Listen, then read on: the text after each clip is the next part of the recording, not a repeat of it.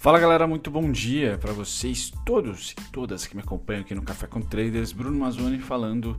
Vamos lá começar mais uma semana, último dia do mês, rolagem de contratos diversos, tá? Vamos falar um pouquinho sobre fechamento de sexta-feira e também sobre hoje, como é que a gente pode esperar o início dessa semana que começa com o último dia do mês.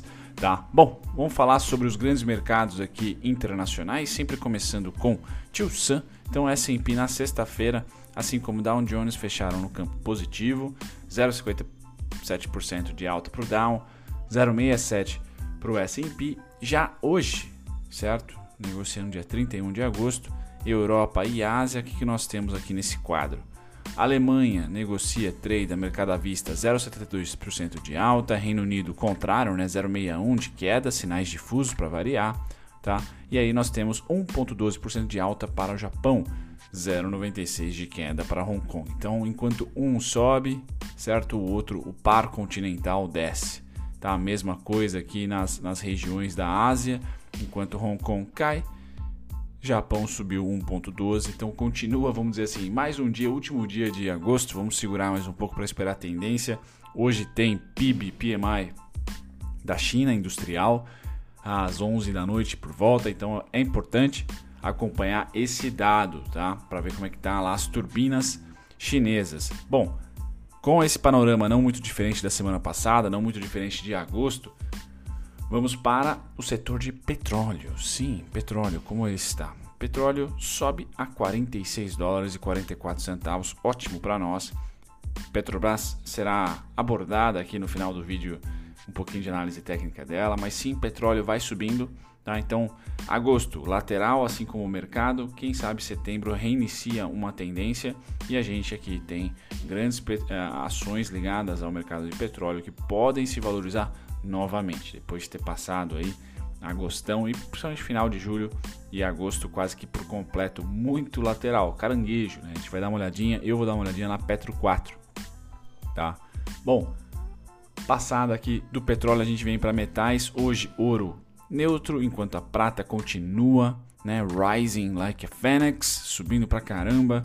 Tá? Quando a gente pula para o minério de ferro, a gente tem aqui um minério não muito agradável.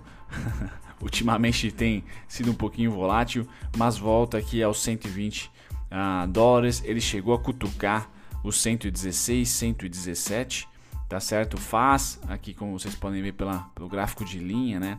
Começa a encontrar um certo probleminha aqui, Tá? Então, sim, o minério de ferro perdeu um pouco de força aqui na região do 124, assim como ele perdeu no 104, tá? que foram as duas últimas grandes quedas. Tivemos aqui um pouquinho no 108, mas principalmente 104, que quase que perdurou o mês inteiro de junho. Tá? Vamos ver se a gente vai ter um mês de setembro no minério de ferro acumulando nas alturas, acumulando aqui no 120. É isso que a gente tem que esperar, na minha opinião, de acordo com maio, né, desde maio de 2020, ele vem subindo com lateralizações, um pouquinho de queda, subindo com lateralizações, um pouquinho de queda, e nesse momento eu espero pelo menos o mês de agosto aí bem equilibrado, sem continuar essa tendência maluca de alta, tá? Então esse é o minério de ferro. Quando a gente volta aqui para olhar o setor agrícola, a gente tem o cafezão, muito bem, obrigado, subindo aqui 3,27%, algodão cai 0,60%, soja sobe muito, então hoje é um dia contente para as commodities, tá? E principalmente para as ações negociadas aqui na B3, por quê? Petróleo sobe, minério de ferro volta a quicar no 120, tá certo? E grãos, principalmente soja e milho subindo mais de 1%.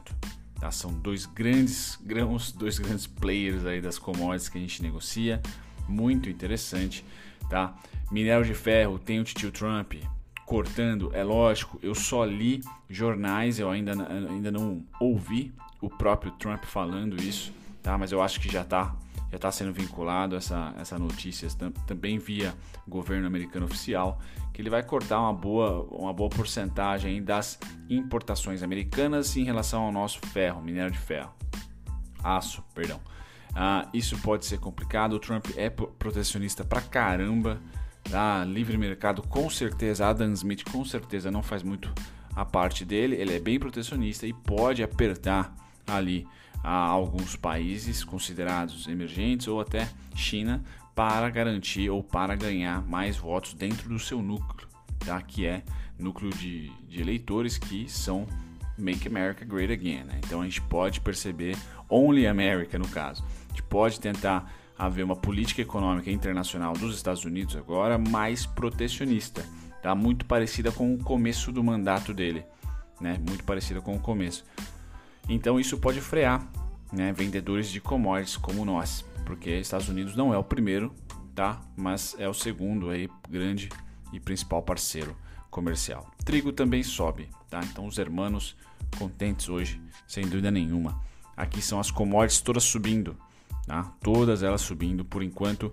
Né? Grande destaque negativo fica pelo açúcar e um pouquinho do algodão, mas o açúcar sempre nos 12 centavos e o algodão não passa de 1%.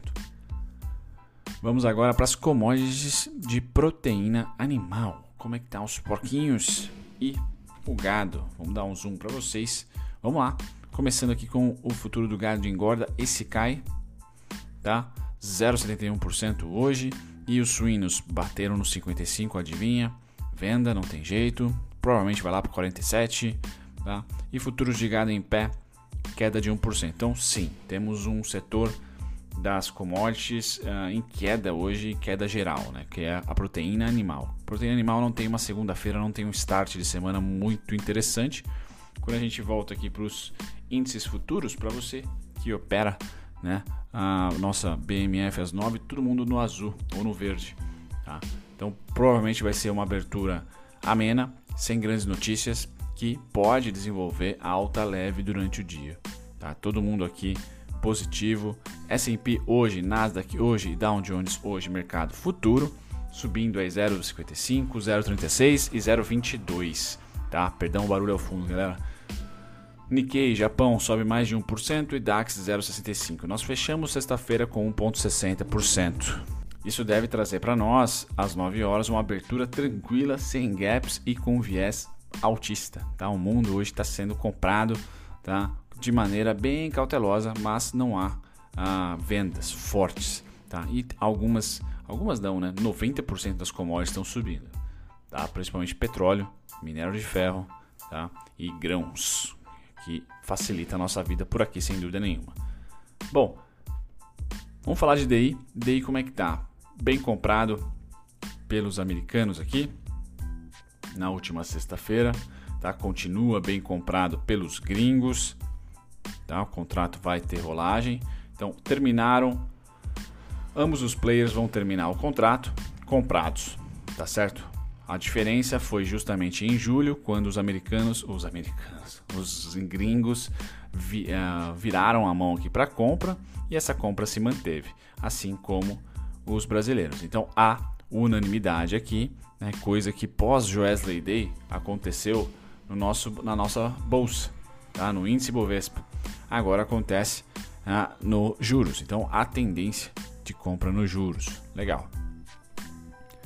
Dólar, como é que tá? O dólar, os gringos, esse é o mais arriscado. Esse é o mais arriscado para mim. Tá muito perigoso o dólar, sinceramente. Mas vamos lá. Tá? Os gringos vão fechar o contrato comprados e bem comprados. Tá? Deixa eu grifar. Certo? Os brasileiros vão fechar o contrato vendido e bem vendidos. Tá? E na última sexta-feira ambos venderam. Tá? Então, tendência na última sexta-feira de queda e a gente pode matar a charada olhando para o gráfico. Bom, yep. Então, quando há unanimidade de gringo e brasileiro, corretora estrangeira, né, que eu represento por gringo aqui, mas eles também operam por brasileira. Mas enfim, corretora estrangeira tem mais peso, tá? E os nossos investidores nacionais aqui, institucionais, há tendência. E a tendência é essa aqui, ó. Bom, os dois vendendo, já era, o preço não segura, não tem jeito, não tem um terceiro player ali para fazer frente a esses caras. Tá? No caso do dólar, é o perigo que eu falo para vocês é que o saldo está muito alto, tá? o volume financeiro muito alto, e aqui ele completou um movimento de Fibonacci. Né? Se eu não me engano, aqui 50%, veio buscar o 25%, tá? e aí alvo, primeiro alvo é o 70,7%. Bom, chegamos lá. Tá? Agora o mínimo é o 25, já tocou no 25, está muito próximo, aqui no 5368 e entrou de novo naquela região lá do mestre de dividendos que eu comento com vocês, que é a região tensa, chata, 5419, 5342. Tá certo? Nessa briga, nessa, enquanto fica nessa briga lateral, tá? Desde aqui de aproximadamente dia 21 de maio, tá? A precificação namora e fica entre 5419 e 5342. A gente vê as médias, de 200 chegando perto do preço, tá? E a média de 72 também tá no preço ali.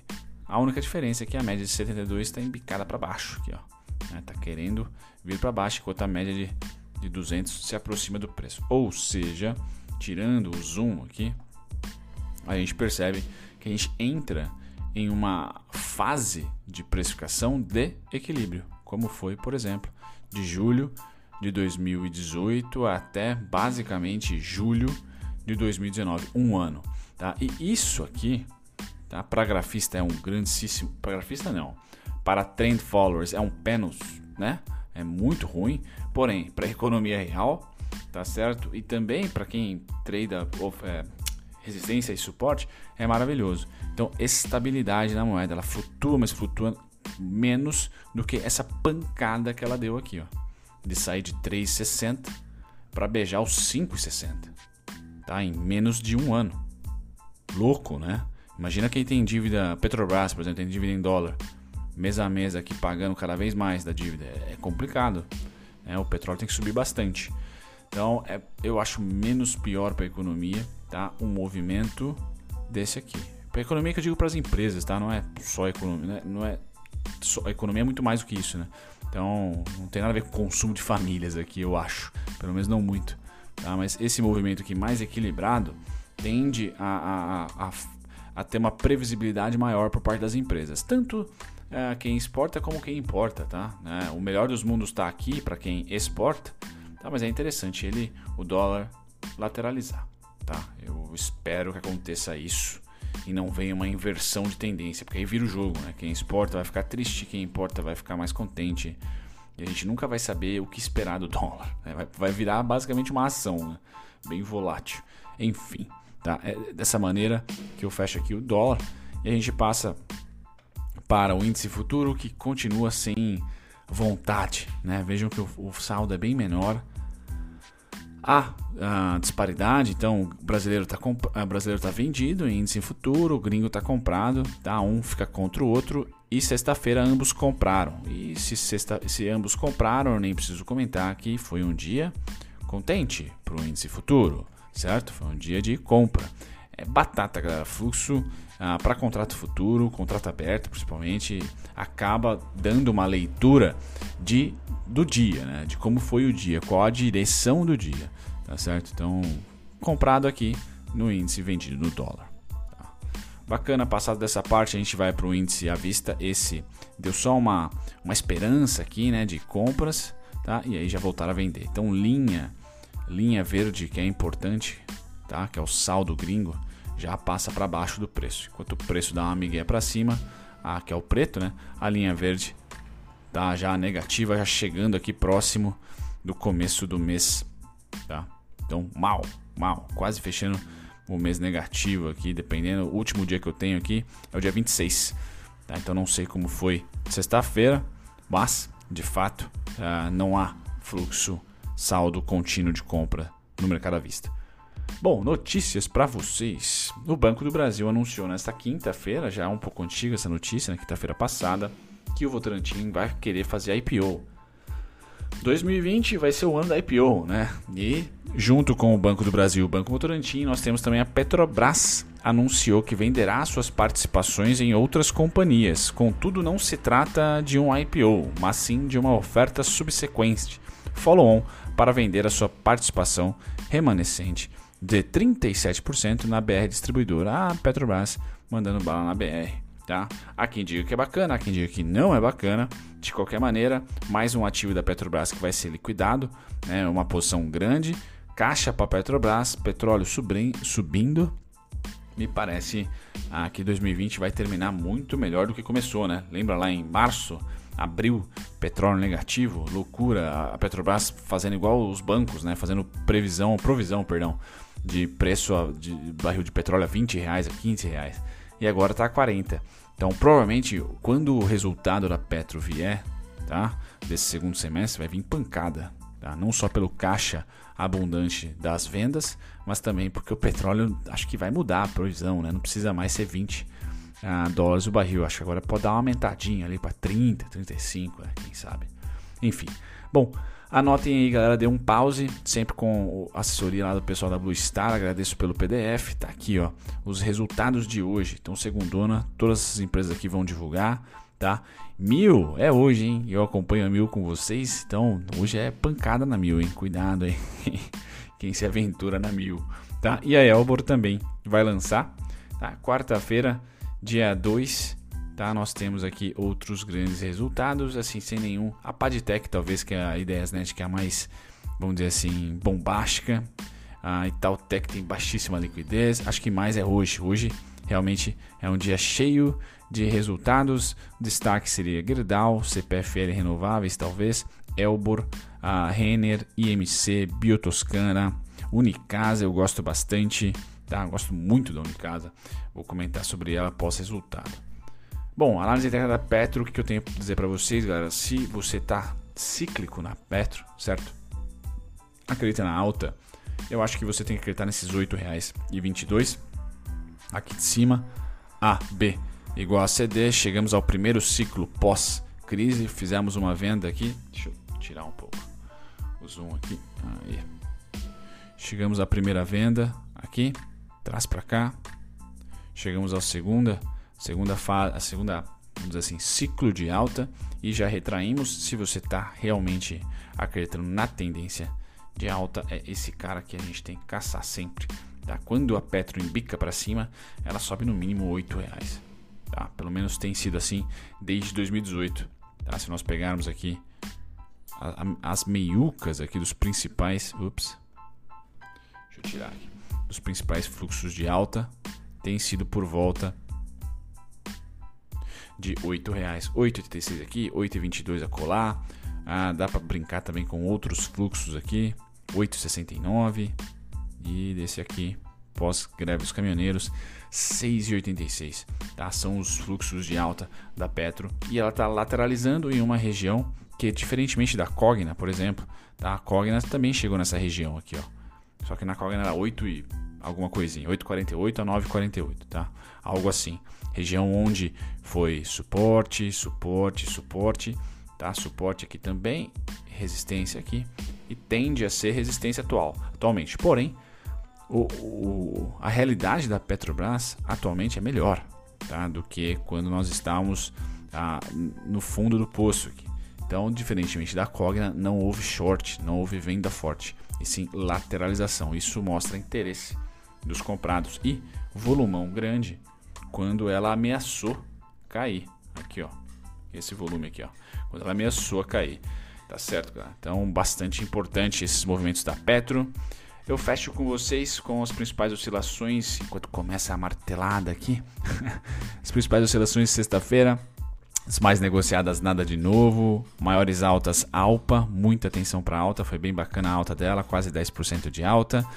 E as quedas Card caiu um pouquinho, mas está bem longe daquela retração bacana para gente. Ela voou a Card, né? Bom, calendário só às 11 horas aproximadamente tem lá o PMI industrial da China. Galera, fico por aqui enquanto começam as obras perto de casa.